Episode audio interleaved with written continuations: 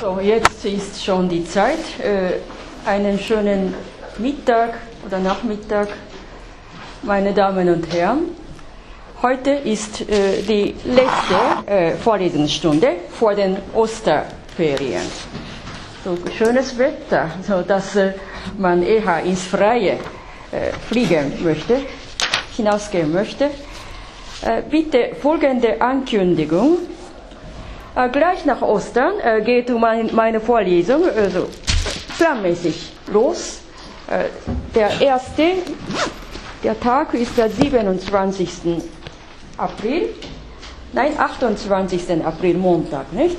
Äh, und in dem, äh, am darauffolgenden Montag, den 5. Mai, machen wir wie angekündigt, äh, eine Exkursion, aber schon eine inhaltsvolle Sonderprogramm, ein inhaltsvolles Sonderprogramm äh, im buddhistischen Zentrum äh, Fleischmarkt 16 im ersten Bezirk. In der Zeit dieser Vorlesung machen wir eine Einführungspraxis freiwilliger Basis.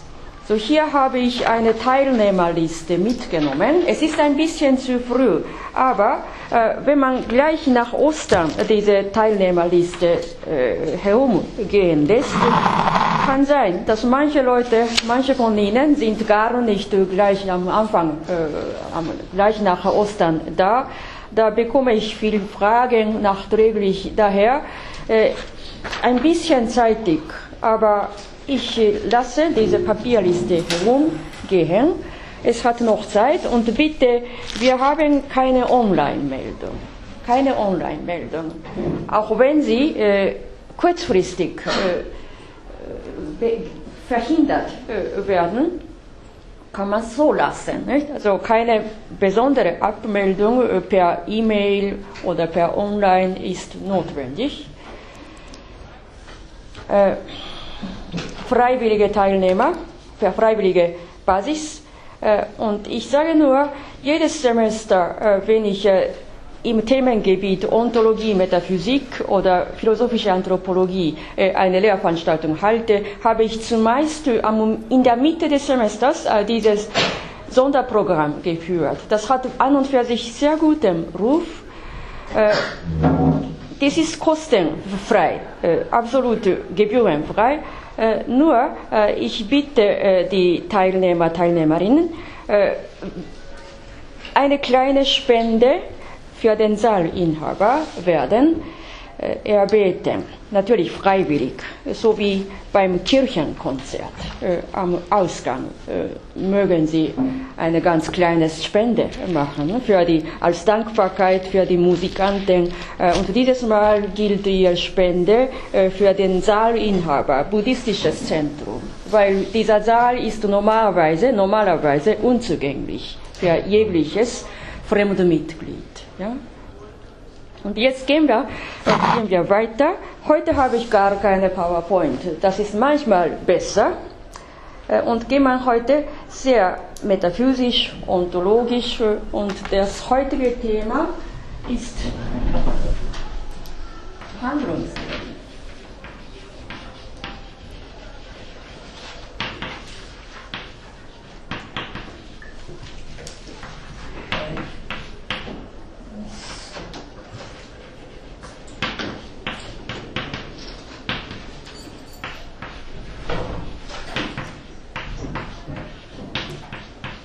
Handlungstheorie. Gegenwartsphilosoph äh, an dieser Universität Wien, Hans-Dieter Klein und Nishida.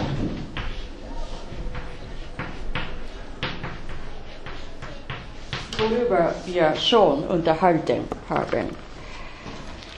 Äh, wenn Sie folgende Frage bekommen, wozu Sie Philosophie studieren, Wozu studieren Sie Philosophie? Wozu macht man Philosophie?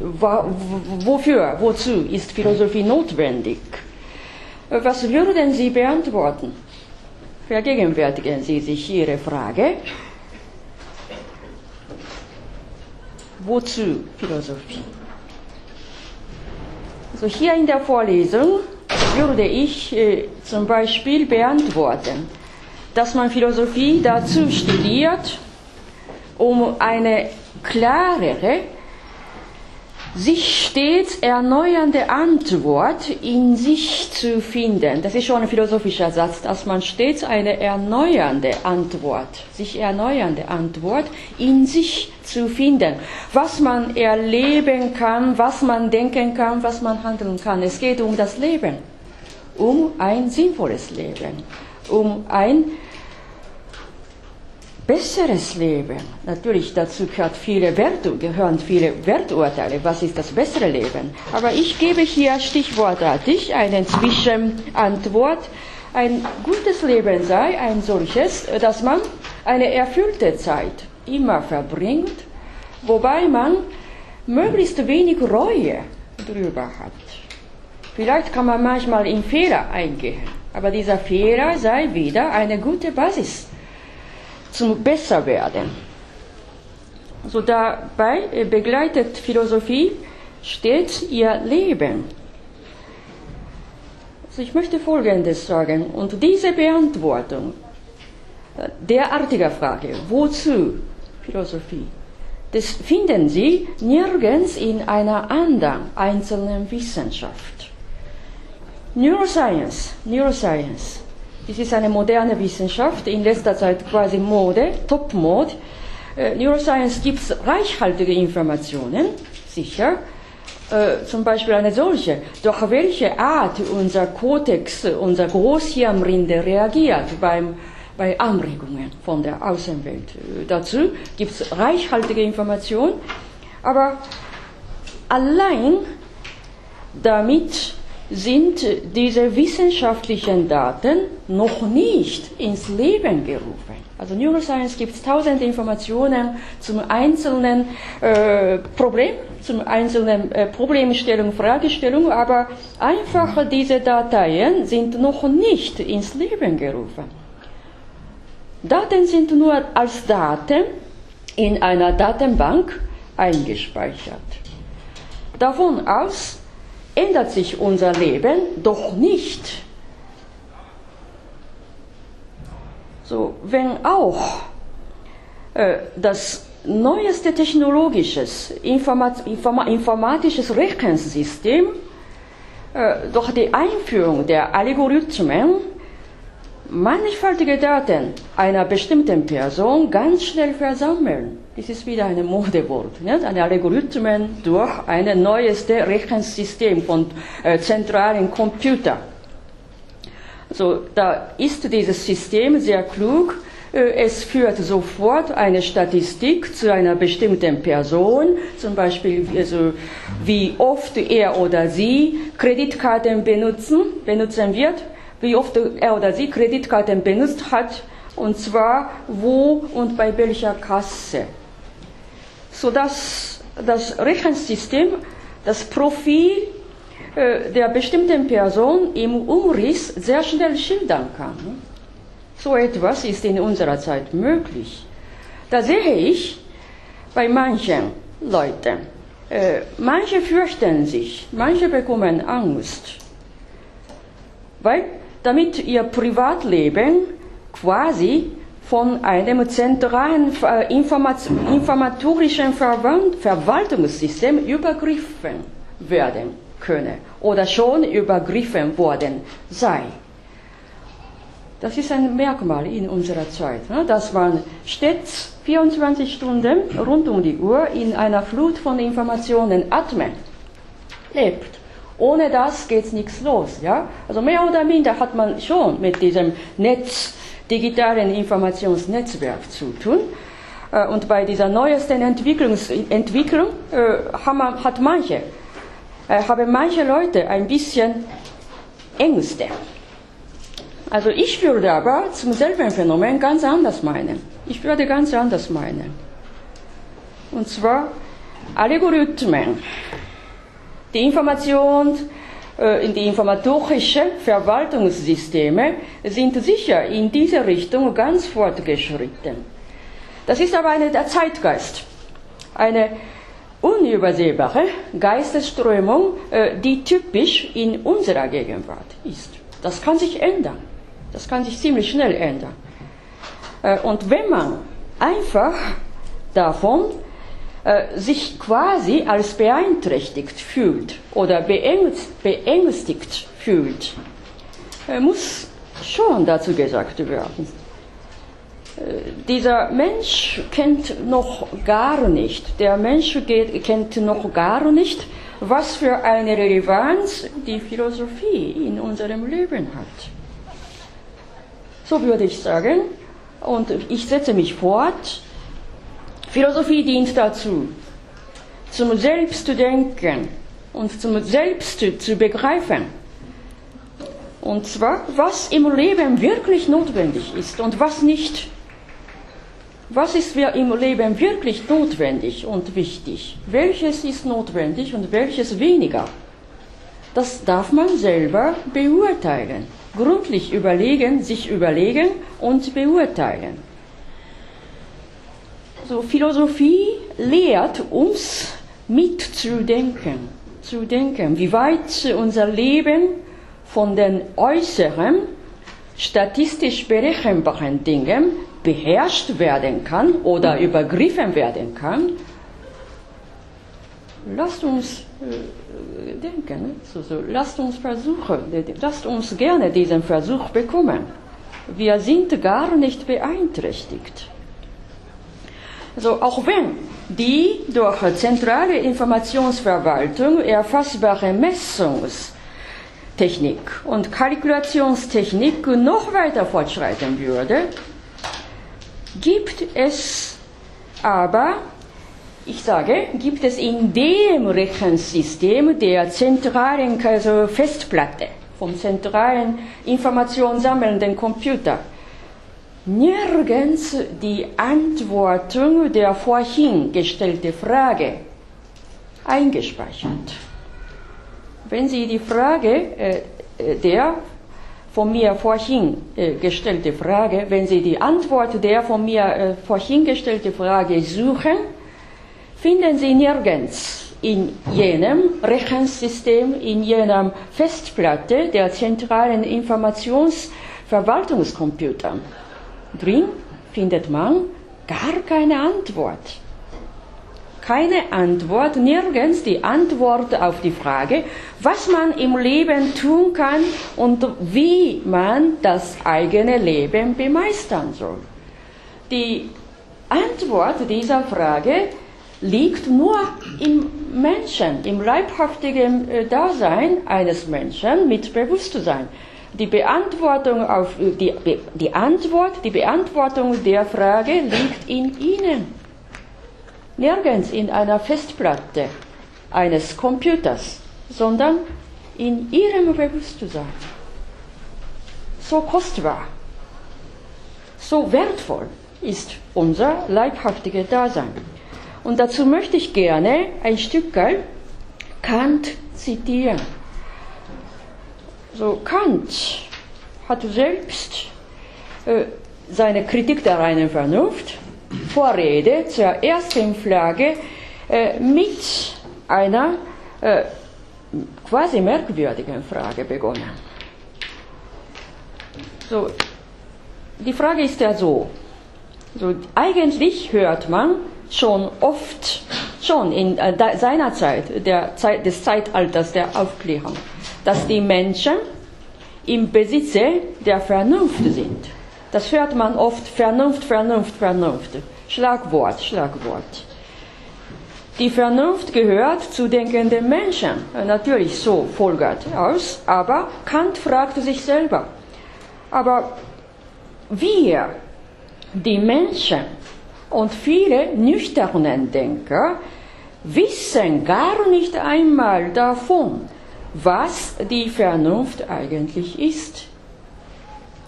Also mit dieser Frage äh, lasst äh, uns äh, die Vorrede der Kritik der reinen Vernunft beginnen, so meint Kant.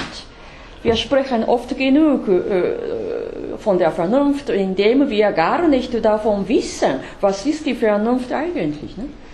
So, da ist es so, wenn Kant im Topos des reinen analytischen Denkers, reinen analytisch orientierten Denkers äh, gewesen sein sollte, hätte er vielleicht eine Schwierigkeit. Also, denn diese gestellte Frage äh, ist sehr heikel äh, im Rahmen der reinen analytischen Denkweise.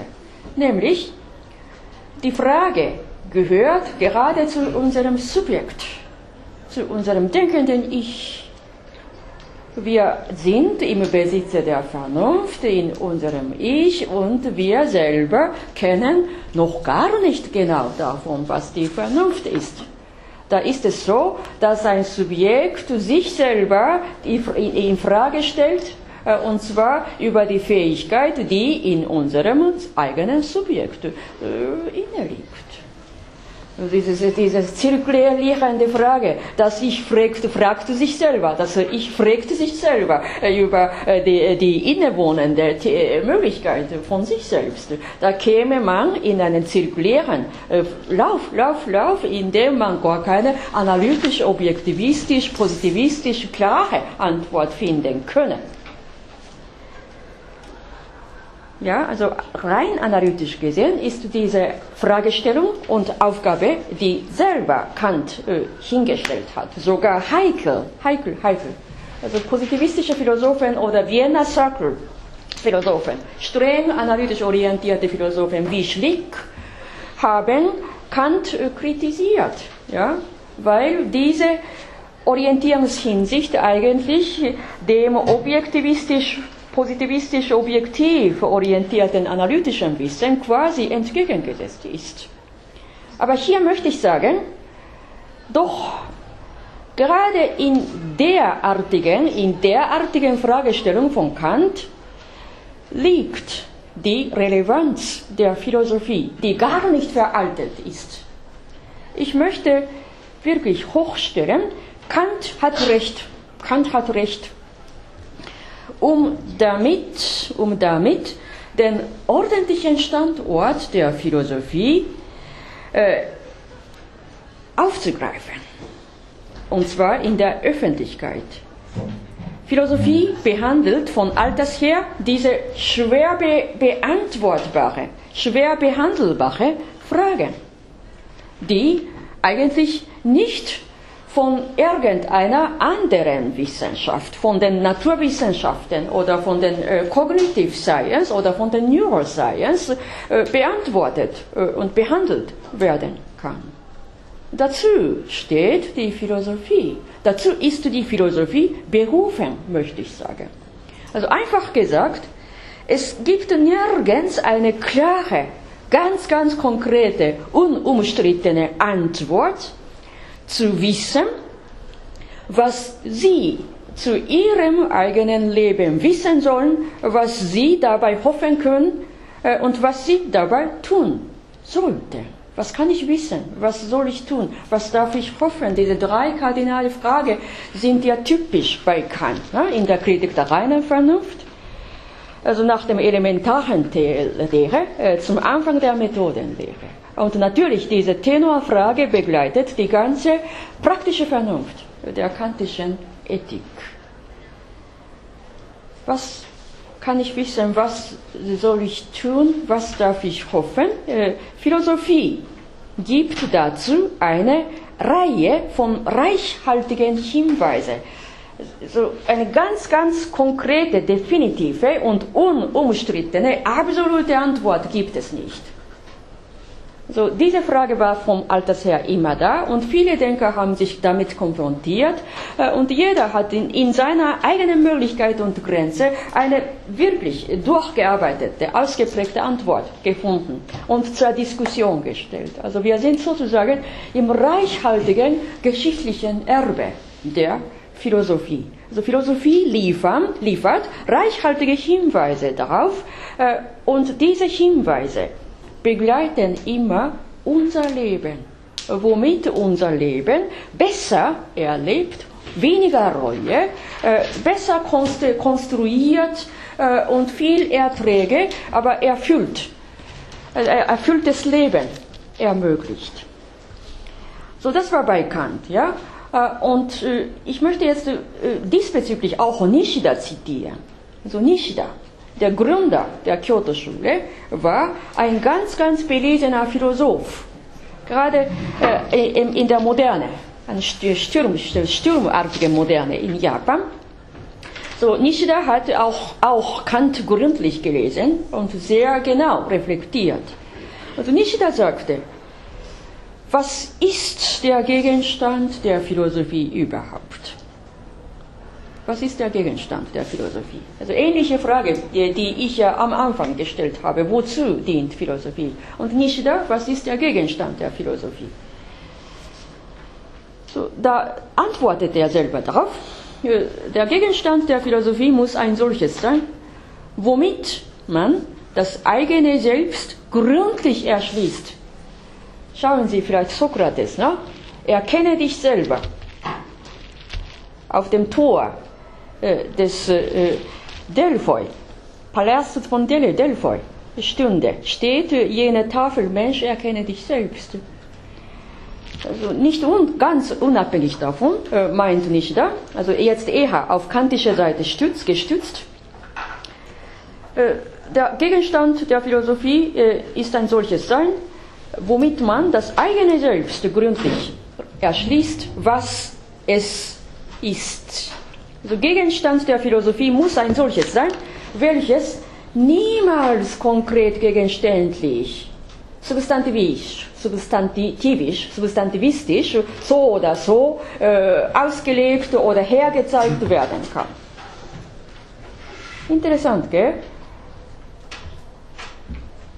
Gegenstand der Philosophie muss ein solches sein, welches niemals konkret gegenständlich außer sich selbst als operierbares Ding uns gegenüber gestellt werden kann. In der Physik ist ja anderes, nicht? Wir haben eine Experimentieranlage, wir haben einen thematischen Gegenstand, also ob man, also Lichtquant, un, unzählige Male von einer Startpoint äh, abschießt und ob das abgeschossene emittierteste Teilchen äh, entweder durch Welle, äh, als Welle oder Teilchen bei einem Wandschirm äh, empfangen werden kann. Äh, dazu gibt es einen Detektor. Also alles ist übersichtlich in der Physik, alles ist konkret, gegenständlich. In der Philosophie ist es leider nicht so. Ist es eigentlich nicht so. So einfacher Philosophie behandelt unser Denken, den Inhalt unseres Denkens. Da kann man gar nicht so oder so gegenständlich zeigen. Ne? Wir können natürlich einiges formulieren, einiges projizieren auf, äh, äh auf dem PowerPoint-Bildschirm äh, oder etwas auf die Tafel schreiben. Äh, das ist eine Art der Konkretion, Konkretisierung. Aber während dieser Gedanke selber nicht so oder so konkret, gegenständlich gezeigt werden kann. Das ist aber die Stärke der Philosophie. Also im Unterschied der experimentalphysikalischen Messungsanlage ist der Gegenstand unseres Denkens nicht bloß in der Außenwelt, nein, nein, nicht in der Außenwelt, nicht im Labor, sondern nur in uns, in unserem Bewusstsein, in diesem leibhaftigen äh, Dasein, in jedem Hier und Jetzt. Und daher sagte ich öfters, bei Nishida besonders, ist der Topos zum Erkennen der Wahrheit dieses leibhaftige Dasein da, ihr eigenes leibhaftige Dasein da, ihr klares Bewusstsein da. Man kann niemals genug schätzen, hochschätzen, wie wichtig dieses leibhaftige Dasein im Hier und Jetzt ist.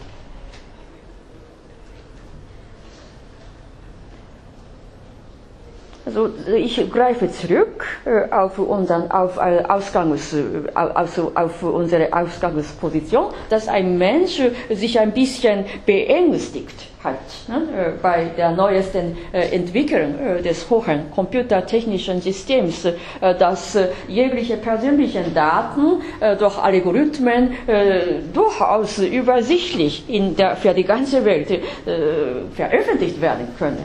Da ist er oder sie ein bisschen beeinträchtigt oder beängstigt. Aber ich sage, wenn man richtig philosophiert hat, wenn sein Leben äh, von Philosophie oder vom philosophischen Gedanken und Handeln begleitet sein würde, braucht er oder sie gar keine Angst. Ganz egal, ob der Mensch von den neuen Datenverwaltungssystemen bedrückt ist oder nicht. Probleme der Philosophie liegen nur im eigenen Bewusstsein, im leibhaftigen Dasein. Also Probleme dieser sich beängstigenden Menschen liegen an und für sich in ihrem eigenen Bewusstsein. Also ganz unabhängig davon geht dieses informationstechnische Fortschritt einfach los. Es wird noch weiter. Man kann noch schneller, also noch tausend mehr, tausend, tausend Stückzahl von Dateien mehr auf einmal kollektiv, kollektiv versammeln und sofort ins Kalkül setzen. Das ist der informatorische Fortschritt. Aber ob der Mensch sich davon beeinträchtigt fühlt oder so beängstigt fühlt, liegt alles im eigenen Bewusstsein des Menschen. Also Computer beängstigt sich, beängstigt sich nicht.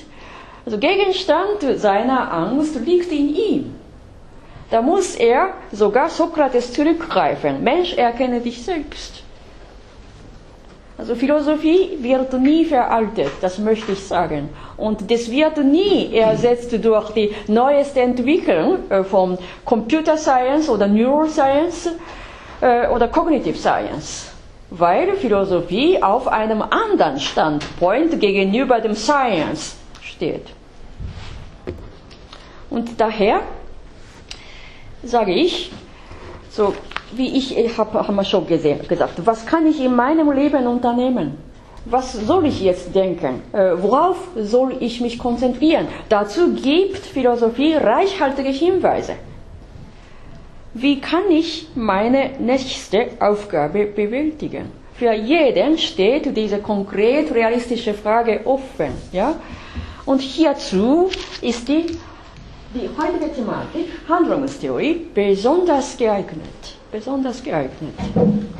Und jetzt möchte ich heute, heute fast äh, eine fast textnahe Lektüre mal führen. Das ist der Hans-Dieter Klein, äh, eines seiner Hauptwerke, äh, Metaphysik. Metaphysik. Die neueste Auflage sollte vom Jahr 2005 sein. Das war zeitlang immer äh, im Buchhandel, äh, Nick äh, Fakultas, sollte auch immer zu, zu, äh, zugänglich sein. So, von dem äh, gebe ich äh, Kapitel 5, Handlungstheorie, mal wieder. Und natürlich durch meine eigenen Worte. Und zwar mit der Voraussetzung, dass man diesen Standardwerk von Klein ein bisschen näher kennenlerne und womit man ein gutes Pendant nischidasche Handlungstheorie äh, vielleicht intensiver äh, studieren können. So, ich gebe aber von dieser Metaphysik gar keinen Moodle-Eintrag. manchmal ist Moodle-Trag sehr freundlich. Ich äh, verwende, ich aktiviere Moodle manchmal, aber manchmal nicht, weil ich ja weiß, das hat einen Vor- und Nachteil. Ne? Also wenn man jedes Mal nur Moodle, Moodle, Moodle, schauen Sie nachher, alles im Moodle, alles steht im Moodle. Ja, damit wird Ihr aktives, eifriges Lernwollen sogar äh, reduziert. Man darf sich auch nicht verwöhnen. Ne? So, ich sagte, Informationsflut begleitet unser Leben. Ja, heutzutage kann man ja, fast durch Handy äh, jeden jeden, jeden, fast jeden einzelnen Bekannten rund um die Uhr äh, anrufen oder durch SMS in Kontakt setzen. Ja? Die Möglichkeit des kurzen Informationsaustausches ist rund um die Uhr offen. Also Informationen zum Lernen sind überall offen, überall gegeben, überall aufgestellt. Also diese Art der Üppigkeit hm, verwöhnt unser Bewusstsein wenn man zu wenig Material hat, äh, sagt man, gleich nach Ende des Kriegs, ne? da hat man überall nichts, nichts, nichts, überall nur Mangel, Mangel, Mangel. Ja? Also zum Studieren wurden die damaligen Studenten viel eifriger, weil das Material ermangelt hat. Da muss man suchen. wenn man es gesucht hat, muss man sofort aufgreifen und sehr eifrig lernen. Und in unserer Zeit ist der umgekehrte Stand aktuell. Überall ist das Material da. Materialien sind überall im Moodle da. Braucht man gar keine Bücher zu kaufen, sondern nur ins Moodle hinschauen. Da braucht man gar nicht hier zu kommen, sondern immer zu Hause bleiben und beim Bett Moodle studieren. wenn es so, so weit extrem entwickelt, ja, das ist ein bisschen ein Problem. Das ist problematisch. Ich, ich kenne schon also sehr wenige Anzahl von Studierenden, äh, die berufstätig gewesen sind und äh, tatsächlich durch Moodle etwas gelernt haben und tatsächlich ohne Anwesenheit meiner Vorlesung äh, durch Moodle oder durch Unterlage, Prüfung, ihre Prüfung mit sehr gut durchgekommen sind. Aber diese sind wirklich sehr, sehr geringfügig in allen vier Semestern, in also zwei Jahre ja, äh, durchgehend, äh, halte ich Vorlesungen und davon aus habe ich solche Studierende nur ein oder zwei gesehen. Ja? So ist es. Also daher kein Moodle-Eintrag. So, sag mal, so, also jetzt klein. Er hat im Kapitel 5 Handlungstheorie durch folgende Kategorien äh, markiert. Handlungsbegriff.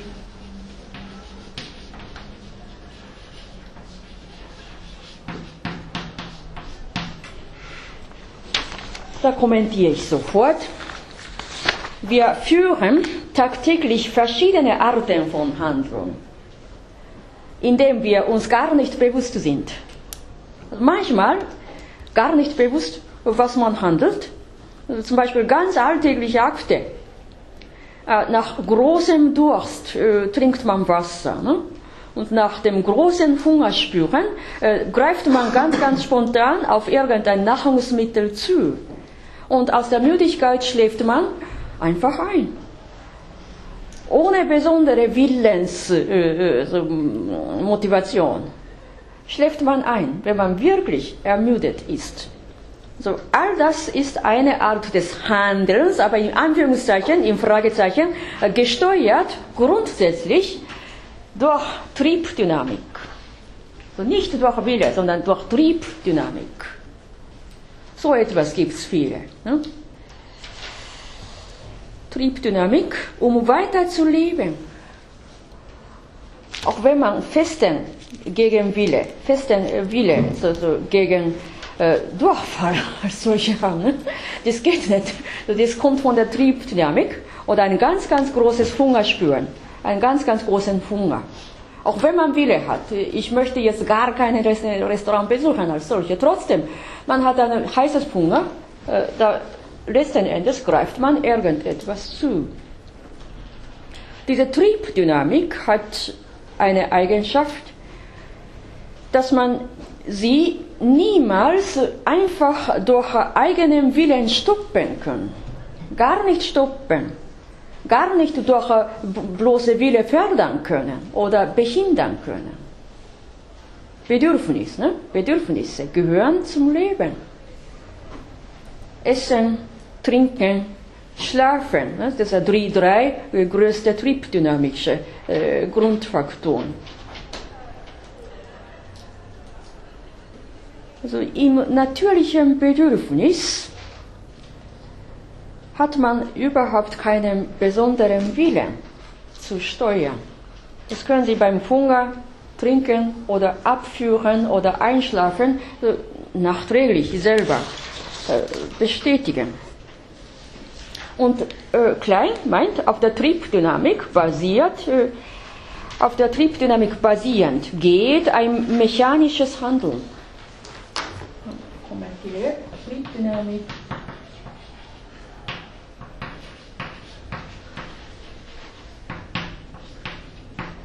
Mechanisches Handeln. Mechanisches Handeln. Das ist die Handlung, dass man ohne Gedanken und ohne Begleitung äh, des äh, Willens äh, zum Bewältigen des gesellschaftlichen Alltags äh, ganz spontan ausführt. Seit der Kindheit, seit dem Kindergarten hat man so etwas äh, gelernt, ne? dass man äh, den Hahn, Wasserhahn so umdrehen, ja, zum Trinken eines Glas, Glases vom Wasser. Äh, und wenn das Glas voll wird, muss man das, den Hahn noch einmal also abdrehen. Ansonsten kommt teuer. Ne?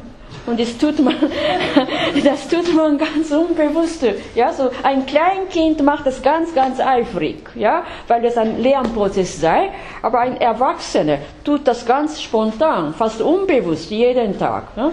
Ohne Gedanken, wie hoch wird das Wasserkosten in unserem Wohnhaus werden. Ne? Das ist eine mechanisches Handlung.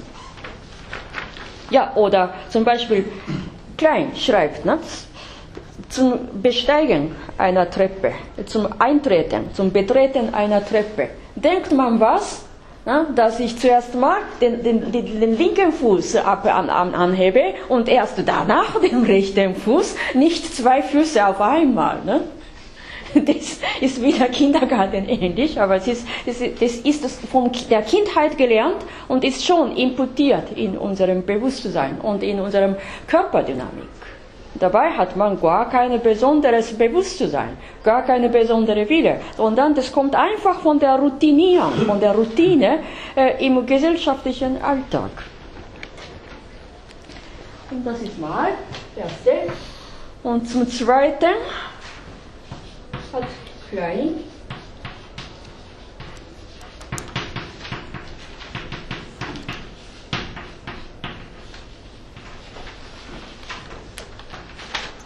die Temporalität des Handelns gesprochen. So Handeln ist immer dem zeitlichen Verlauf unterworfen, das ist ja ganz klar. So, wie wir in den bisherigen Vorlesungsstunden in, äh, hier kennengelernt haben, angeschaut haben, äh, verfliegt die Zeit. Die Zeit ist stets äh, entstehen, zu entstehen und stets zu verschwinden, vorübergehen. Man führt die eigene Triebdynamik spontan aus, bringt den alltäglichen äh, Prozess, alltäglichen, äh, bringt die alltägliche Sache gemäß der gesellschaftlichen Routine durch, also die mechanistische Handeln. Und jetzt mit der Temporalität stößt man sich zum ersten Mal an das Problem des Urteils. Also die Zeit vergeht für jeden einzelnen Menschen ganz, ganz gleichmäßig. Die Zeit diskriminiert niemanden. Gar niemanden. Ganz, ganz gleichmäßig. Die Menschen aber haben im Verlauf der Zeit ständig Zufriedenheit oder Unzufriedenheit über die eigenen Handlungsergebnisse. Das gehört zu jedem. Wie weit ist der Mensch zufrieden sein können und wie weit unzufrieden sein können. Wenn man irgendeine Handlung bewältigt oder hinter sich bringt, gibt es immer dieses Urteil, ob das gelungen war oder nicht gelungen war. Und da sagt Klein, so, die Zufriedenheit und Unzufriedenheit, dieses Werturteil hängt davon was man unternommen hat, was man eigentlich getan hat und ob das Resultat dessen mit der eigenen Erwartung übereingekommen ist. Das, das hat Klein so, so ausgefolgert. So normalerweise äh, stellte man sich vor, bin ich mit meinem Handlungsergebnis vom vergangenen Zeitpunkt so und so zufrieden? Da hat man eine Prüfung abgelegt. Nicht? Äh, und äh, das Ergebnis war leider nicht zufriedenstellend. Da denkt man, so, diese Diskrepanz, meine Unzufriedenheit äh, liegt ja zwischen dem Gegenstand, also Prüfung, zwischen dem Prüfungsergebnis und meinem eigenen vollen Willen dass ich eine gute Note, mindestens Zweiernote bekommen mochte, aber dass es nicht gegangen sei. Das ist eine Diskrepanz zwischen also meinem Willen und dem äh, Prüfungsergebnis. Dazu klein, das ist nur scheinbar richtig. wenn man genau philosophisch drüber nachdenkt, äh, kommt man sofort dazu, nein, der Mensch hat falsch, der Mensch ist falsch. Äh, die Diskrepanz liegt eigentlich alles in sich, so zwischen seiner Erwartung, seiner Erwartung, seiner eigenen Erwartung und, und seiner Motivation um unbedingt über, über Zweier zu bekommen. Also diese Vorwegnahme oder Erwartung oder Vorstellung, das lenkt unser Bewusstsein immer. Und wenn diese Erwartung überhoch, äh, übermäßig hoch ist, da ist der Mensch ständig, ständig enttäuscht. Dazu möchte ich so, so sagen. 100 äh, Punkte sei Vollpunkte, ne? sagt man. Äh, und ein Mensch, der nur 40 Punkte bekommen hat. Ja? Normalerweise denkt der Mensch, also ich konnte nur 40 Punkte bekommen. Wie dumm bin ich? Wie faul bin ich? Also, wie bin ich ja unterworfen? Da bin ich ja in verzweifelt, verzweifelt. Das ist aber eine falsche, falsche Gesinnung. Also ich würde dazu sagen, ein anderer, der ebenso vom 100 Vollpunkte nur, also nur 40 bekommen hat, er denkt anders, er oder sie denkt anders. Trotz meines geringfügigen Könnens habe ich doch 40 Punkte bekommen. 40 Punkte sind ja besser als null. Ja, darauf basierend möchte ich im nächsten Mal 50 Punkte bekommen. Ja, das ist ein psychischer, psychologischer Unterschied. Der eine mit 40 Punkten, voll absolut unzufrieden, bin ich dumm. Ich konnte nur, nur 40 Punkte, so geringfügig verzweifelt. Der andere bei 40 Punkte, ich konnte trotz meines geringfügigen Könnens doch 40 Punkte bekommen. Und darauf basierend äh, gehe ich weiter, steige ich weiter. Also ist das vielleicht nicht interessant? Also in unserer Zeit ist es so, wie gesagt, Flut von Informationen. Überall sind Sollwerte.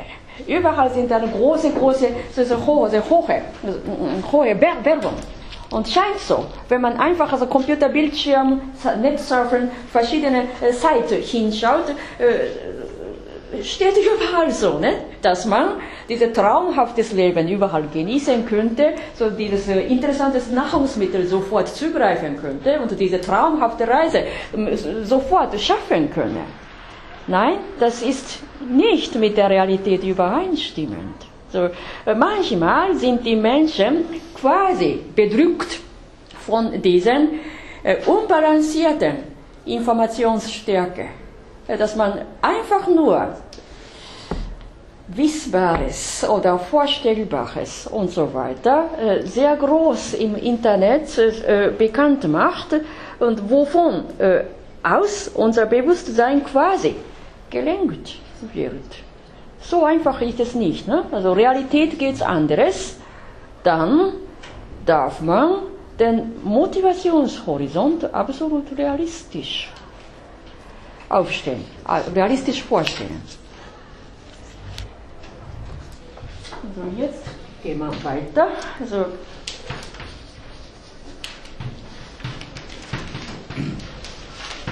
Klein sagt, äh, zum dritten haben wir Kausalstruktur des Handelns. So, man trifft immer auf die Wahl vor der Schrittsetzung äh, in jeglicher Handlung. In unserer Zeit ist diese Wahl der Möglichkeiten, die Wahl der Möglichkeiten sehr viele. So, dazu gehört immer die Reflexion, was man unternehmen soll und was nicht. Ich sage, in unserer Zeit ist es wirklich schwierig diese richtige Wahl, auf die richtige Wahl zu treffen, weil, wie gesagt, Informationsbreite ist an und für sich wahnsinnig expandiert. Und indem wir manchmal verlegen wird, worauf muss ich den Wert legen? Worauf, worauf, worauf? Sagen wir ganz einfach, wenn man eine Lehr Lehrveranstaltung zum gegenwärtigen Semester äh, zum Besuchen ausgewählt hat, und der Mensch konnte es letzten Endes nicht schaffen, der Mensch hat so und so viele Lehrveranstaltungspläne äh, in seinem eigenen Handy oder Laptop, aber letzten Endes hat er 50 Prozent davon gar nicht besuchen. Dies ist auch eine Art von Handeln, aber passives Handeln. Er hat es geplant, aber schafft es nicht. Letzten Endes blieb 50 Prozent der gewählten Lehrveranstaltungen einfach virtuell auf der Bildschirm. Das ist auch eine Art des passiven Handelns. Und da ist es so wichtig, ne, dass er in dem Zeitpunkt auf die Kausalstruktur zurückgreifen kann. Womit er im nächsten Semester nicht auf, den, äh, die, auf dieselbe Vorgangsweise geraten sollte. Also warum konnte der Mensch nicht die 50 Prozent der anderen Lehrveranstaltungen nicht besuchen? Zeitmangel tatsächlich.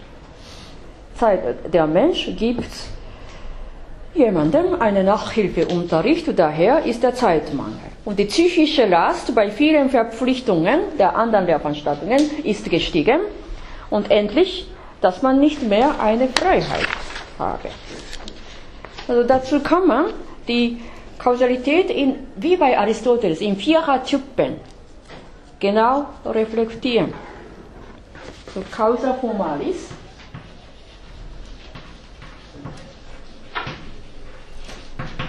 საკმა საიტმანე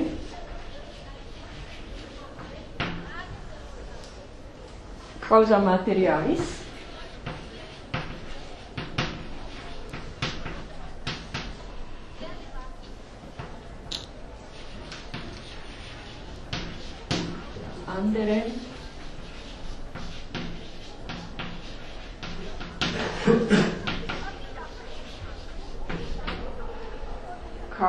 causa efficiens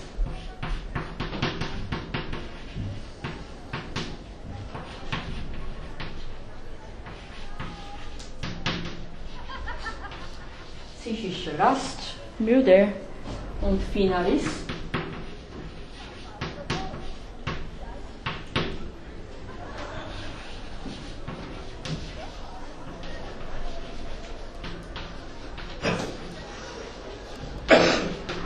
entschieden. Ich kann es nicht mehr.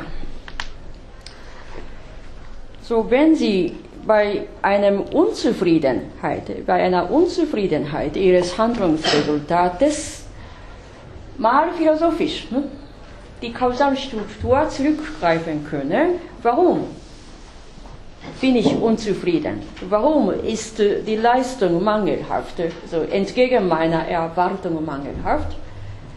Da ist sehr reich Anregungen, wenn Sie selber äh, auf Ihre eigene Handlungsstruktur zurückgreifen. Da können Sie damit schon eigenständig denken und äh, das Resultat sei reich an Ertrag, womit Sie auf das nächste Mal nicht auf dieselbe Vorgangsweise geraten sollten. Und viertens,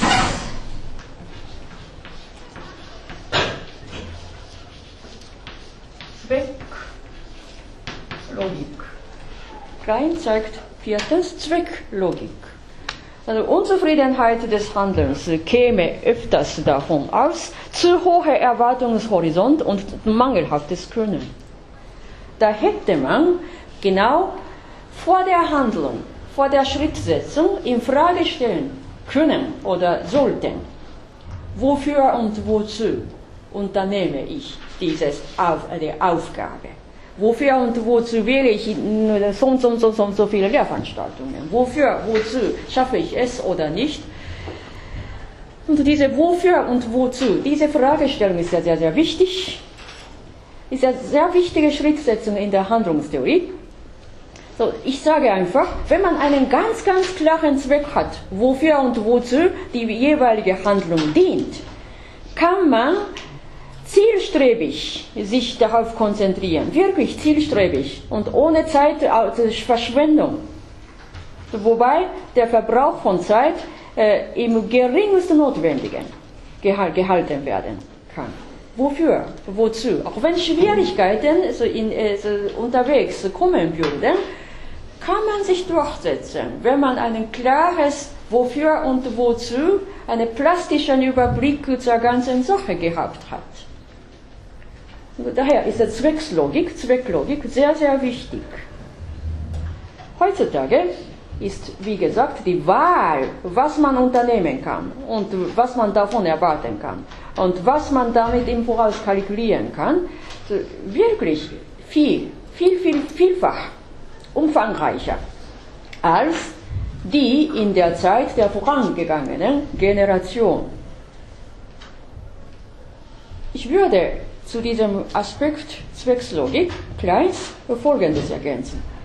Mögliche mögliche Vorstellungen zu jeglicher Handlung ist gerade in unserer Zeit größer, unumstritten größer.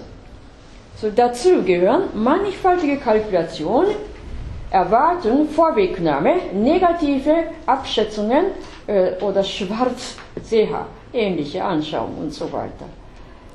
Und manches, manches, manches hat man einen schnellen Voll Volltreffer. Manches geht zum schnellen Voll Volltreffer und manches geht zum schnellen Niedergang. Ja, es entwickelt sich abrupt hoch irgendetwas und verschrumpft sich abrupt nieder, verschrumpft sich abrupt, abrupt in den nächsten Moment. Dieser Wechsel ist ja drastisch. Zur Eigenschaft unserer Zeit, nämlich in der beschleunigten Dynamik von Wunscherfüllung und Enttäuschung Wunscherfüllung und Enttäuschung, kann ich hier eine treffliche Aussage Kleins anführen. So wie gesagt, er meint, es geht nicht um die Differenz vom Gegenstand des Handelns und dem Urteil zum Gegenstand im Bewusstsein. Nein, nein, die Diskrepanz liegt in unserem Selbst. Die Diskrepanz liegt von unserer Vorwegnahme, zwischen unserer Vorwegnahme, zwischen unserer Erwartung und der gegebenen Wirklichkeit des Gegenstands des Handelns. Daher klar und logisch und nüchtern immer einsehen, was los ist und was kann ich wirklich tun und wofür und wozu tue ich das. Das ist sehr wichtig, wenn man ständig so vor der Schrittsetzung, vor der Handlung, so diese klare Frage im Bewusstsein unserer selbst hält und schon eine, eine Reihe Antwort davon, dafür findet, da ist jede Handlung viel rationeller, auch wenn man scheitert bei einer gewissen Schwierigkeit oder Mangel von Zeit oder Mangel von Können. Man lernt davon was. Da, drüber hinaus kann man ein erfülltes Leben? Schritt für Schritt bemeistern. Und dazu ist Philosophie ein mächtiges Heilmittel, nehme ich an. Und jetzt kommt ein ganz, ganz wichtiger Begriff für Philosophie allgemein.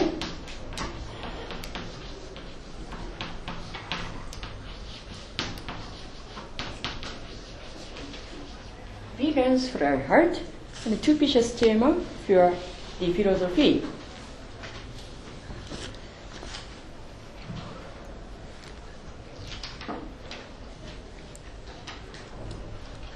Also, das ist einfach dasselbe, wie ich gesagt habe. So, ganz am Anfang haben wir gesagt, habe, habe ich ja Ihnen äh, folgendes Slogan ne, in unserer Zeit mal ganz am Anfang äh, unseres Gedankens äh, zum Thema gestellt. Die Zeit drängt, ne? Sagt, sagen viele. Nein, die Zeit an sich ist sogar substanzlos. Zeit an sich drängt niemand, sondern Probleme liegen darin, dass unser Bewusstsein von vornherein danach orientiert ist, dass man möglichst viele Informationen so viel, so, so weit wie möglich, wie herunterladbar, so viel Anzahl von Informationen in einem kurzen Zeitraum sofort bekommen und fast alle sofort realisieren möchte. Wenn man so formuliert, äh, scheint so, dass es quasi verrückt sei. Ne? Aber an und für sich geraten viele Menschen, bewusst oder unbewusst, in diese Hauptströmung. Das ist aber gefährlich. Zeit drängt nicht. Aber Bewusstsein unserer selbst bekommt so und so viel Neigung, so und so viel Dateien, so und so viel Anregungen, die interessant und alles machbar zu sein scheinen. Machbar ist noch nicht das Gemachte. Und der Erwartungshorizont sind, Horizont ist ja hoch ne? und alles ist so schön dargestellt im Internet. Möchte man sofort alles zugreifen? Zugreifen. Das geht nicht. Da darf man mit dem eigenen Willensstärken auf die Wahl treffen und auch bedenken, ob das und jenes wirklich mit meinem eigenen Können, mit meinem eigenen Zeitplan mit meinem eigenen Interesse und mit meiner Zielsetzung vereinbar ist oder nicht. Wortwörtlich scheint es so, so trivial zu sein, aber das Tun ist so schwierig. Viele Leute können es nicht tun. Ich sage wieder, Willensfreiheit ist eine ganz stabile, ganz wichtige Motivationshorizont äh, zum nüchternen Handeln, zum Bemeistern eines guten Lebens, zum Aufbauen eines erfüllten Lebens.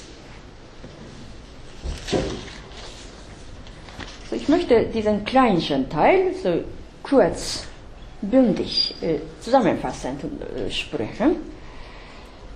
Äh, klein ist ja Schula von Heindl. Heindl. Heindl ist der Schula von Reininger. Ich habe in der vorigen Woche äh, meine letzte Präsentationsfolie äh, ins Moodle-System eingetragen und am Ende dieser Präsentationsfolie habe ich eine Seite von Erich Heindl äh, aus seiner gesammelten Abhandlungen Band 5 gescannt, eingescannt und das, in, in, die Folie eingebettet.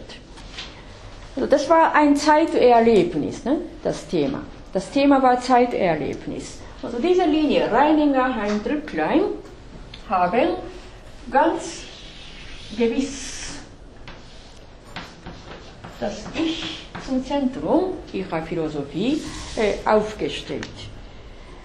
Also Reininger, lasst uns ein bisschen wiederholen. Äh, Reininger hat auf den Verlauf der Zeit aufmerksam gemacht.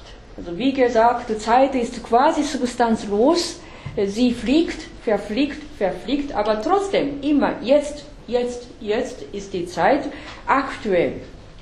Da sagte Reininger, Zeit ist sozusagen unwirklich. Unwirklich, gell? so sagt er. Das ist aber sonderbar. Das kommt von seinem eigenen, eigentlichen Erleben. Er meint, Zeit trennt. Raum eint. Zeit trennt, Raum eint. Zeit verfliegt, indem unser Ich ständig, ständig mit der Zeit unterwegs ist.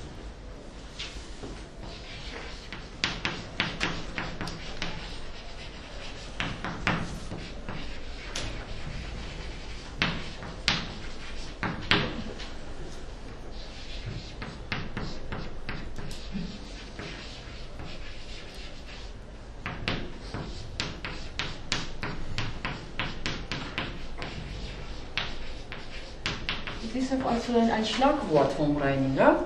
Zeiterleben ist nichts anderes als ein Ich-Erlebnis. Ich-Erlebnis. Da hat Reininger ein interessantes Wort gesprochen.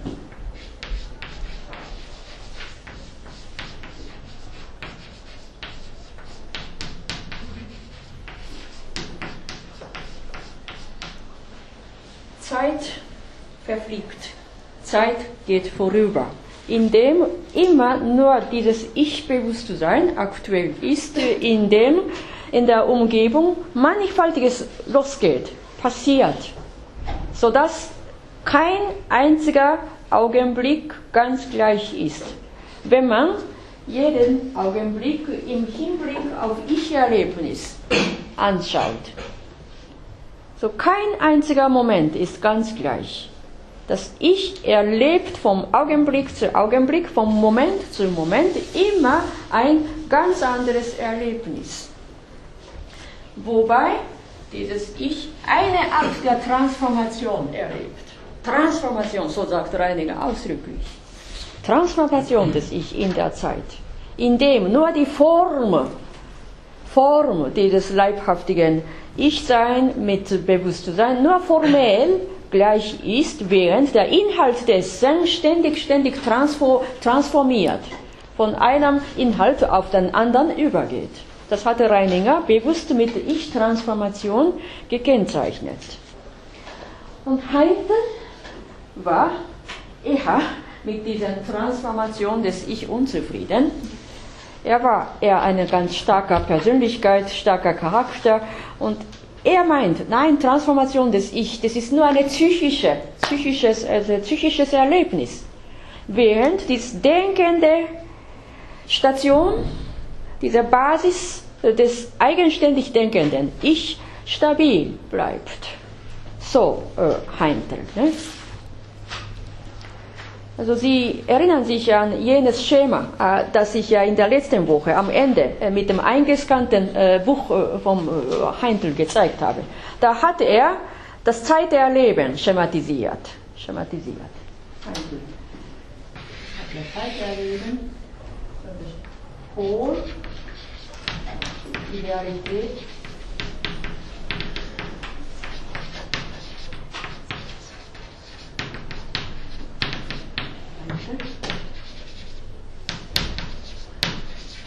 ist, ist einfach dieses Ich denkende, Ich erlebende, Ich, das die Idealität und Realität überbrückt. Also das war bei Heintel. Und Klein. So bei ihm ist natürlich äh, ebenso wie Heindl, dass ich eine stabile, stabile Station zum aktiven Denken, zum aktiven Handeln und, und verantwortlich, dass das Ich verantwortlich äh, für verschiedene Dinge Verantwortung nimmt und das eigene Leben bemeistert. Äh, nun, also diese Transformation des Ich. Dies ist bei Leininger.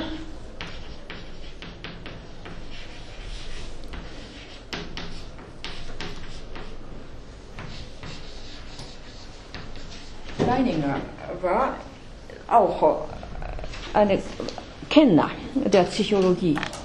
Und Klein war, ist ebenso, äh, und er ist ein sensibler Charakter, ehemals Musiker, also im Vergleich zu Heintl ist Professor Klein ein sehr sensibler Mensch und Kenner der Psychologie. Äh, und ähnlich wie Reininger, dass, dass ich ständig eine Transformation erlebt, sagte er, manchmal hat das Ich vom Moment zu Moment eine Art, analogisch gesagt, einen Schwindel. Nicht einen physischen Schwindel, sondern quasi mit involviert. Ne? In den Gegebenheiten. Und das ist sogar passend in unserer Zeit. Wenn Sie so und so viele Informationen durch verschiedene Computer und durch ständigen SMS oder von den Freundenkreis immer Neues, Neues, Neues bekommen, manchmal sind Sie orientierungslos, manchmal sind Sie überlastet, manchmal können Sie überhaupt selber nicht, kennen Sie selber nicht, was man vor ein paar Minuten gedacht hat. Dabei hat das Ich tatsächlich eine Art von Schwindel. Schwindel des Ich passend in unserer Zeit. Äh, und dazu ist ja eben diese äh, ganz kompakte Bündel der Handlungstheorie äh, ganz, ganz notwendig. Was kann ich unternehmen? Jetzt bin ich orientierungslos, quasi beglückt von den vielen Informationen. Was soll ich tun? Lasst mich denken nicht von den äh, Informationssignalen abhängig werden lassen. Nicht abhängen, sondern ich bin selber die Hauptperson. Ich sagte jetzt bewusst das Wort Hauptperson. Dies ist ein Zen-Wort. Das ist ja keine, kein Humor, ne, sondern ein also ernsthaft gemeinte, eine, eine gutes Analogiedenken. Jeder von ihnen ist selber eine Hauptperson in ihrem eigenen Leben. Hauptperson ist ein Theaterwort, ja, und das ganze Leben sein ein Theater. Das ist wie, aber nicht ironisch oder zynisch gemeint, so in, in, in der Philosophie von Zen-Buddhismus, sondern jeder Einzelne ist sozusagen in einem ganz, ganz langen Theater, eine Reihe von The Theaterstücken, äh, in dem jeder Einzelne das eigene Leben vollbringt, vollführt. Und da sind sie selber mittendrin eine Hauptperson. Und wenn die Hauptperson sich einfach immer ablenken lassen von den äh, verschiedenen Signalen vom Computer, äh, Information oder SMS und so weiter, so dass, dass die Hauptperson orientierungslos äh, mitten in der Hauptbühne wird, das ist katastrophal. Nein, sie sind für ihr eigenes Leben eine verantwortliche Hauptperson. Und sie sind nicht im Zuschauertribüne. Zuschauerraum, sondern sie sind auf dem Hauptfigur, als die Hauptfigur auf der Hauptbühne. Wenn man so denkt, dann ist jede Unternehmung, so jede Schrittsetzung im Handeln viel, viel interessanter, bedeutender. Und davon aus bekommen sie ohnehin immer einen reichhaltigen Ertrag, egal ob das nicht gelingt oder gelingt.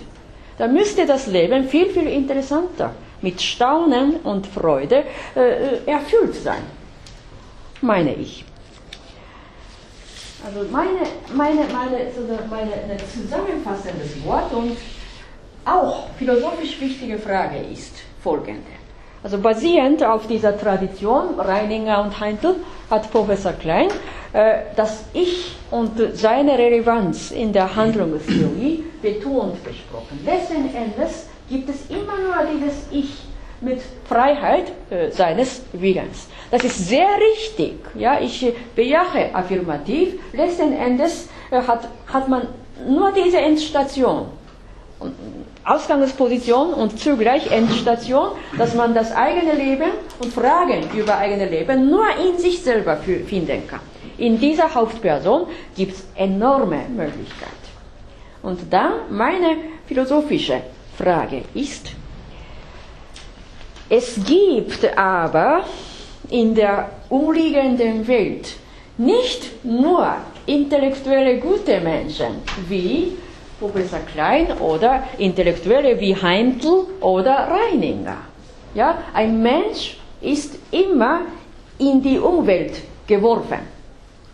Auf der Umwelt gibt es nicht nur Philosophen, ja, die vernünftig einsichtsvoll und nachdenkend handeln können, sondern es gibt, mein Gott, listige Menschen, schlaue Menschen, ja, die ständig die Schwäche von anderen hinschaut und sofort die Lücke übergreifen möchte.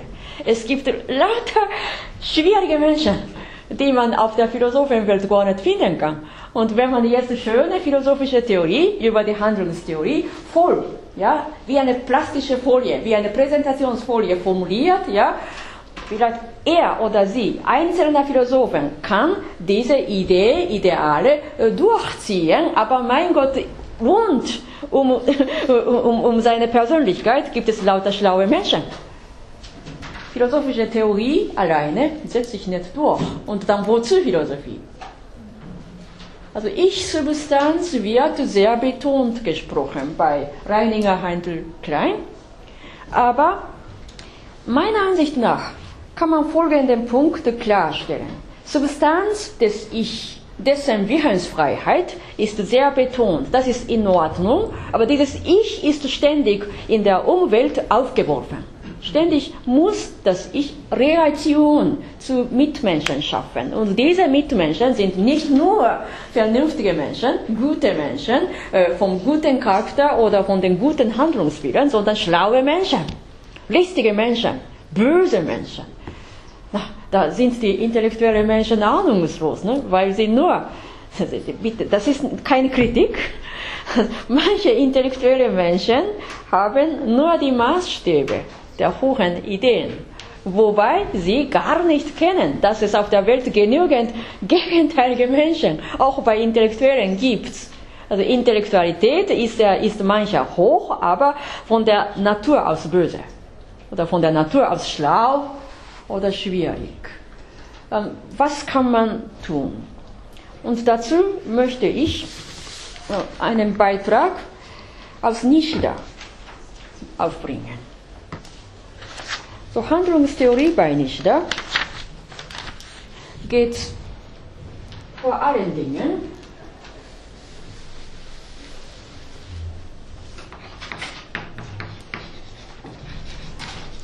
ausgehend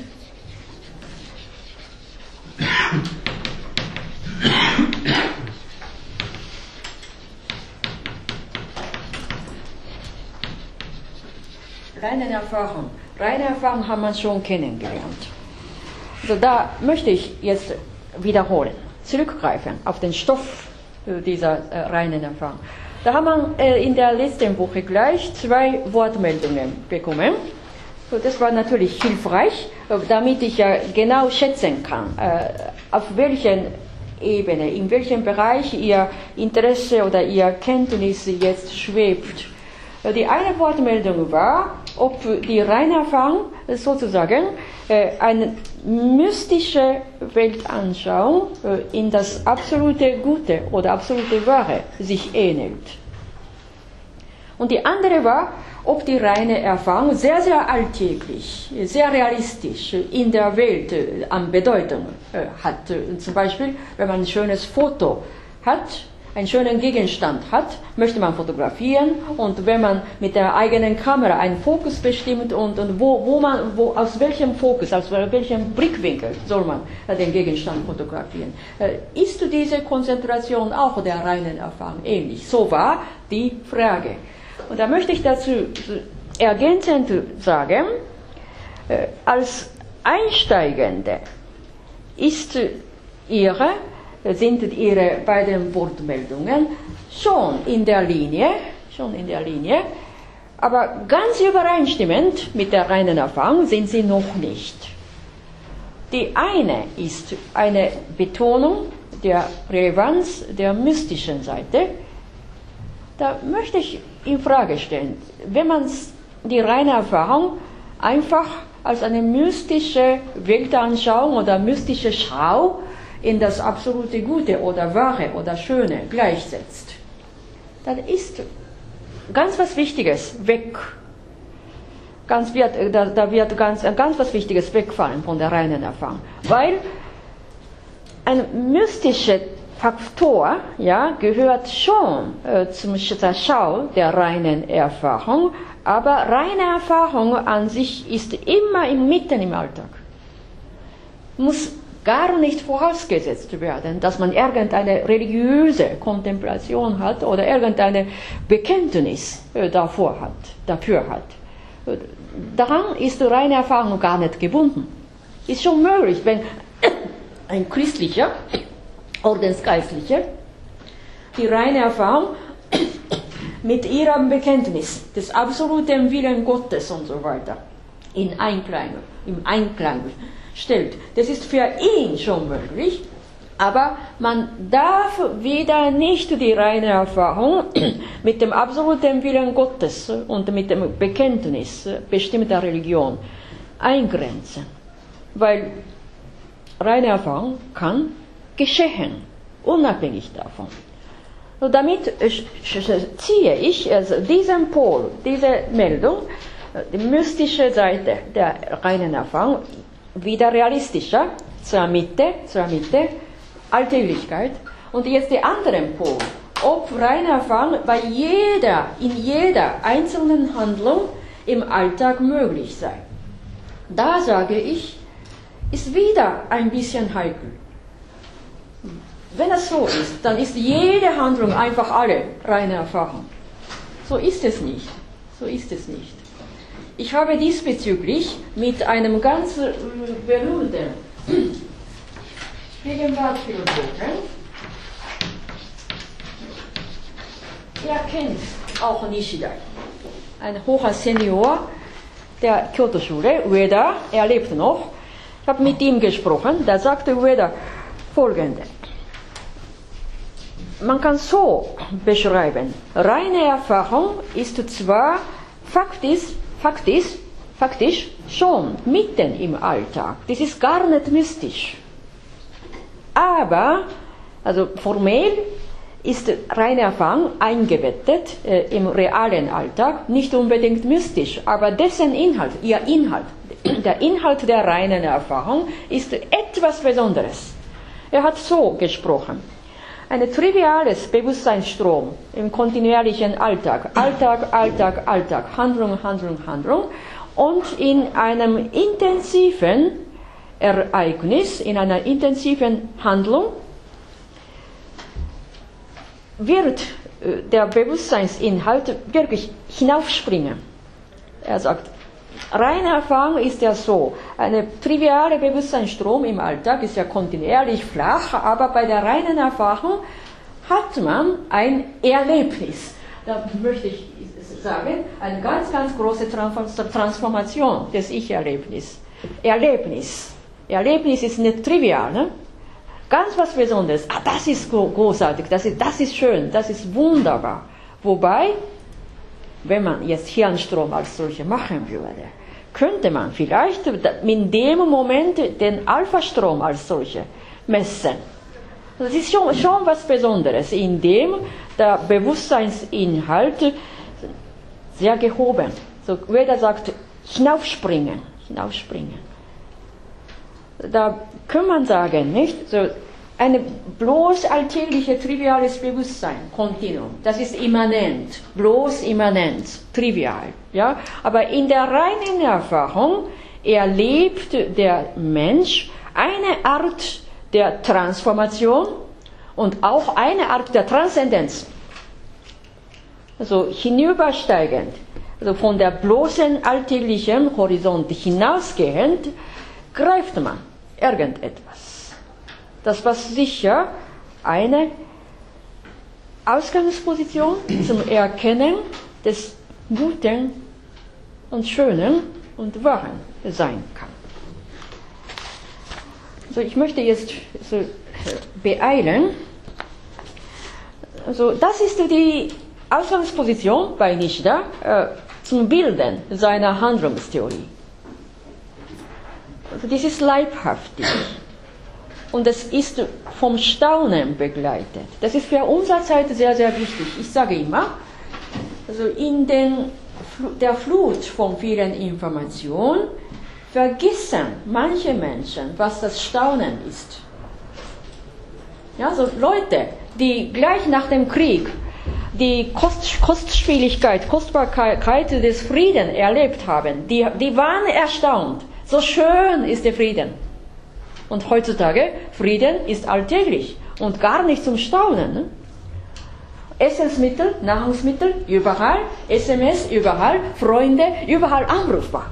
Da ist die, die, das Staunen beim Telefonat weg. Und ganz am Anfang der E-Mail hat man gestaunt, hat man erstaunt, so schnell wie möglich, so schnell ist der Kommunikation möglich, man hat ja Freude. Und jetzt hat man keine Freude. Ja, das ist aber ein bisschen gefährlich, dass man ständig nur von der Informationsflut gelenkt wird, indem man so und so viel Sollwert einfach anhört, indem man überhaupt noch keinen Schritt durch eigenen Leib leisten könne.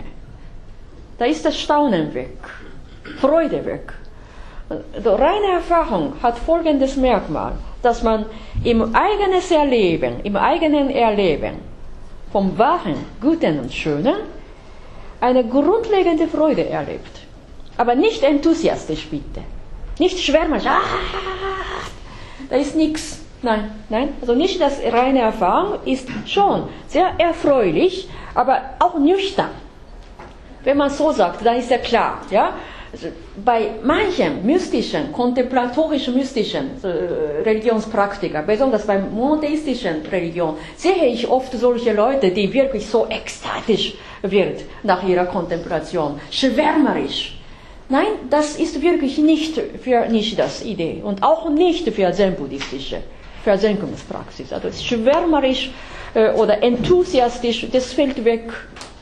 Man erlebt eine tiefe Freude Man erlebt ein ganz, ganz frisches Staunen bei den Dingen, aber ohne schwärmerische Übertreibung, ohne, ohne enthusiastische, fanatische Schwärmerei. Also eine tiefgründliche Freude, zum, das was zum Leben Kraft geben kann, Hoffnung geben kann und uns ermutigen kann, aufmuntern kann. So ist die Basis der reinen Erfahrung. Und bei Nishida ist ja wichtig, erst nach dem Erleben der reinen Erfahrung kann man eine Handlungstheorie bilden. So wie bei Klein. Da hat man erstaunlich einiges Ähnliches. Da ist die Nishidas Lehre konstruktiv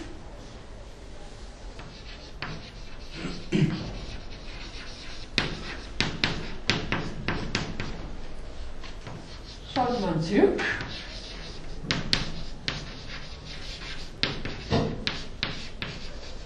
Warum ist diese reine Erfahrung ermöglicht? Wodurch ist diese reine Erfahrung ermöglicht worden? Da erstens mal dieses leibhaftige Dasein, dieser Topos. Ohne das geschieht nichts.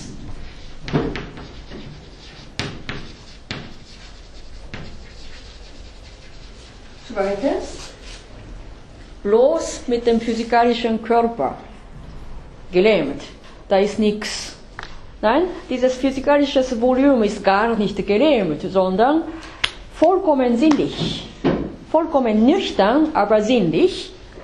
Äh, Sinnlichkeit, Dinge wahrzunehmen, das ermöglichte unsere reine Erfahrung. Drittens, unser Bewusstsein ist ja klar genug, gar nicht schwärmerisch, sondern wir können verschiedene Dinge im Bewusstsein unserer selbst aufnehmen und projizieren. Naja, lebendige Festplatte, ja, viel besser als jegliche Computerfestplatte. Weil diese Festplatte hat ja Flexibilität, Flexibilität. Verschiedene Faktoren in der Anschauung zum Kollektiv anzusammeln, einiges weglassen und davon aus ein eigenes Bild, wie Künstler, wie ein Künstler, schildern anschauen und dann, das ist sehr wichtig, Freiheit der Wille. Unser Bewusstsein war mitten in der reinen Erfahrung ganz, ganz aufgegangen in den, in den Gegenständen der Erfahrung. Äh, aber gar nicht verschlafen, nicht? Also ganz nüchtern, wach, lebendig und jetzt im Denken haben wir einen klaren Wille dass man von den reinen Erfahrungen was lernen möchte. Worum? Worum ist es gegangen? Und was hat mich zu dieser reinen Erfahrung geleitet? Und was hat mich diese Reinheit der äh, äh, Erfahrung ermöglicht? Und da ist immer wieder dieser Wille, starke Wille, dass man eigene Erkenntnis erreichen möchte, ja, ungestört, ungelenkt, nicht abgelenkt äh, und, unabhängig von jeglichem anderen Willen durch eigene Wille eine Erkenntnis zum Leben erreichen möchte. Und fünftens,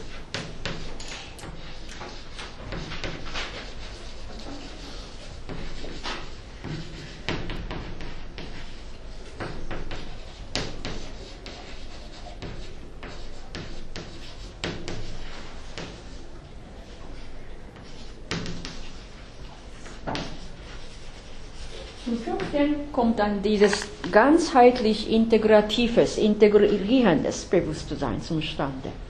Wir haben vier Elemente gezählt. Körperliches Dasein, Sinnlichkeit, Anschauung, Wille. Und diese vier Grundelemente werden integriert und hingeführt zu, einer, zu einem erkennenden Wissen. Also da ist dieses Ganzsein, dieses Aggregat,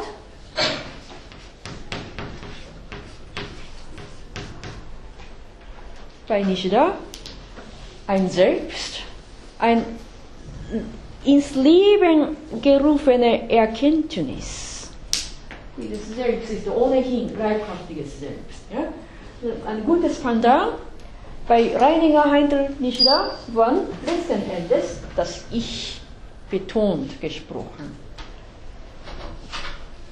Und dieses Ich, denkendes Ich, denkendes Ich, erkennendes Ich, substanzielles Ich. Und bei Nishida lebendiges Selbst, leibhaftiges Selbst, welches auch im nonverbalen Bereich mit Dingen und mit den Mitmenschen kommunizieren.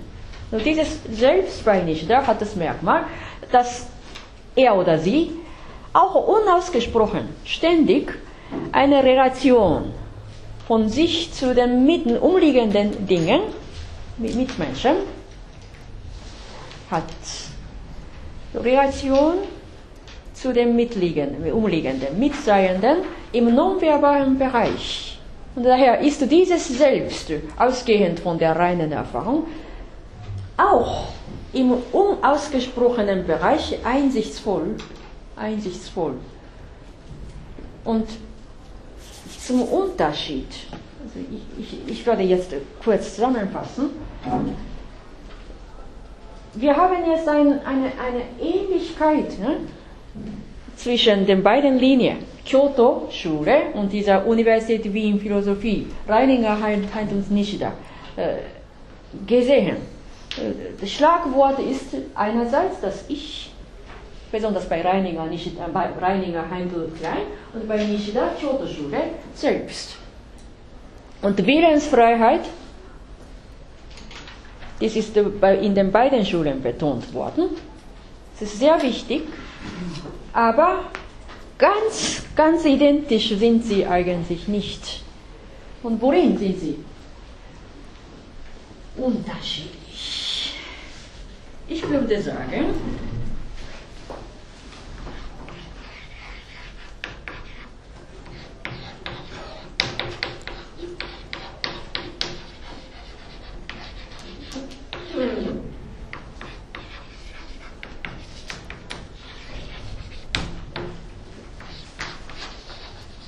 Bei Gleiche Ich sieht man, die Basis ist erkannt. Das Ich denke muss alle meine Vor Vorstellungen begleiten.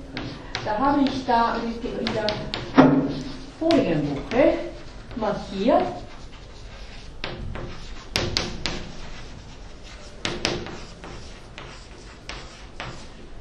dieses Ich bei Klein oder Reininger oder Heindl sei eine Fleischwerdung des kantischen Logos. Ein denkendes, substanzielles, stabiles, willensstarke Ich.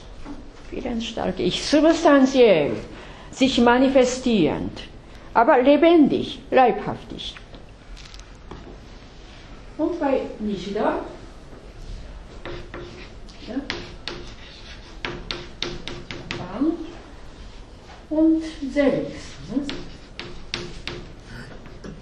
ist ein egoloses Selbst. Ein egoloses Selbst, Selbst ist in der buddhistischen Tradition substanzleer, nicht substanziell fix, sondern es ist fähig, ständig eine Relation mit den seienden Dingen in der Umwelt zu schaffen, dass dieses Selbst ständig mit den Dingen in Kommunikation tritt, verschmilzt mit dem Umfeld, indem seine eigene Identität gar nicht beeinträchtigt ist. Und dieses Selbst ist auch dazu fähig, nonverbale Signale, nicht nur ausgesagte, sondern von der Stimmung und, oder von dem Unaussprechbaren etwas. Davon kann man auch manchmal positives Anzeichen und negatives Anzeichen im Voraus mitbekommen. Es gibt auch in ihrem Leben manchmal Momente, in denen sie jemandem begegnen. Ja? Und irgendetwas stimmt nicht. Irgendetwas stimmt gar nicht. Und es geht nicht ganz gut. Und tatsächlich, irgendetwas passiert. Und das kann man mitten im, Ereig im, im, im, Ereignis noch nicht aussagen, noch nicht rechts, rechtswissenschaftlich aussprechen. Im, im Leben gibt es sehr oft ein solches Moment. Ja? Irgendetwas passiert, ganz was Negatives, aber das Vorzeichen läuft schon im Voraus. Ja? Und dann, manche Philosophen, die wirklich durch das Ich denken und immer die Intellektualität leben, können, nicht alle, aber manche übersehen solche Signale. Ja? Das wird eher Intuition. Also manchmal unterschätzt bei den analytischen Philosophen, aber ich sage eher, es ist nicht bloß Intuition, sondern Einsicht, Einsicht, dass dieses Selbst bei Lichter, ausgehend von der reinen Erfahrung, von dem ganzen leibhaftigen Dasein, in der Umwelt eingebettet ist, sodass er oder sie ständig, ständig Signalzeichen, auch nonverbal, ständig eine Kommunikation, Welle, Welle, Welle, Vibration, unausgesprochen, irgendetwas passiert. Ja, da muss man sich aufpassen. Dabei ist schon Wille wichtig, nicht? Er, er oder sie steuert schon durch eigene Wille ihre, ihre eigene Handlung, aber auch im nonverbalen Bereich sind sie ständig dazu bereit, äh, immer wieder von den gegebenen Dingen ausgehend sich entsprechend, dementsprechend zu verhalten. Also diese Lage scheint vielleicht ein bisschen passiv zu sein, weil in der, der Reininger Klein-Tradition ist der Ich ja, als zentrale, maßgebende Hauptperson sehr stark mittendrin, als aktives, aktives Ich äh, dargestellt ist. Dagegen ist er nicht das selbst egolos und immer mit den Dingen kooperierend und so weiter, eher passiv, aber das ist keine bloße Passivität. Passiv zu sein heißt, dass man je nach dem Gegebenheit der Realwelt entsprechend handeln zu können. Dann ist ja diese Passivität nicht bloß passiv, sondern passiv-aktiv. Aktiv-passiv, eine interessante Mischung, die aber gerade in unserer Welt des schnellen Wechsels, schnellen Wandels der Ereignisse sogar passend sein kann. Also, mein letztes Wort, nonverbale Signale sind manchmal ganz wichtig im Leben. Und dementsprechend kann man sich auch etwas unternehmen. Und es gehört zu unserer Realwelt. Und dazu gibt Nishida, Nishidasche oder Kyoto-Schule Ethik äh, eine reichhaltige Anregung. So, leider habe ich heute gar keine Zeit mehr zum Diskutieren, äh, aber anders geht es nicht. Also hoffe, dass meine Lektüre Ihnen einige Anregungen zum Leben ja, mit, mit der Handlungstheorie, philosophische Handlungstheorie geben können und wünsche Ihnen zuletzt äh, erholsame, also erfüllte Osterferien. Danke.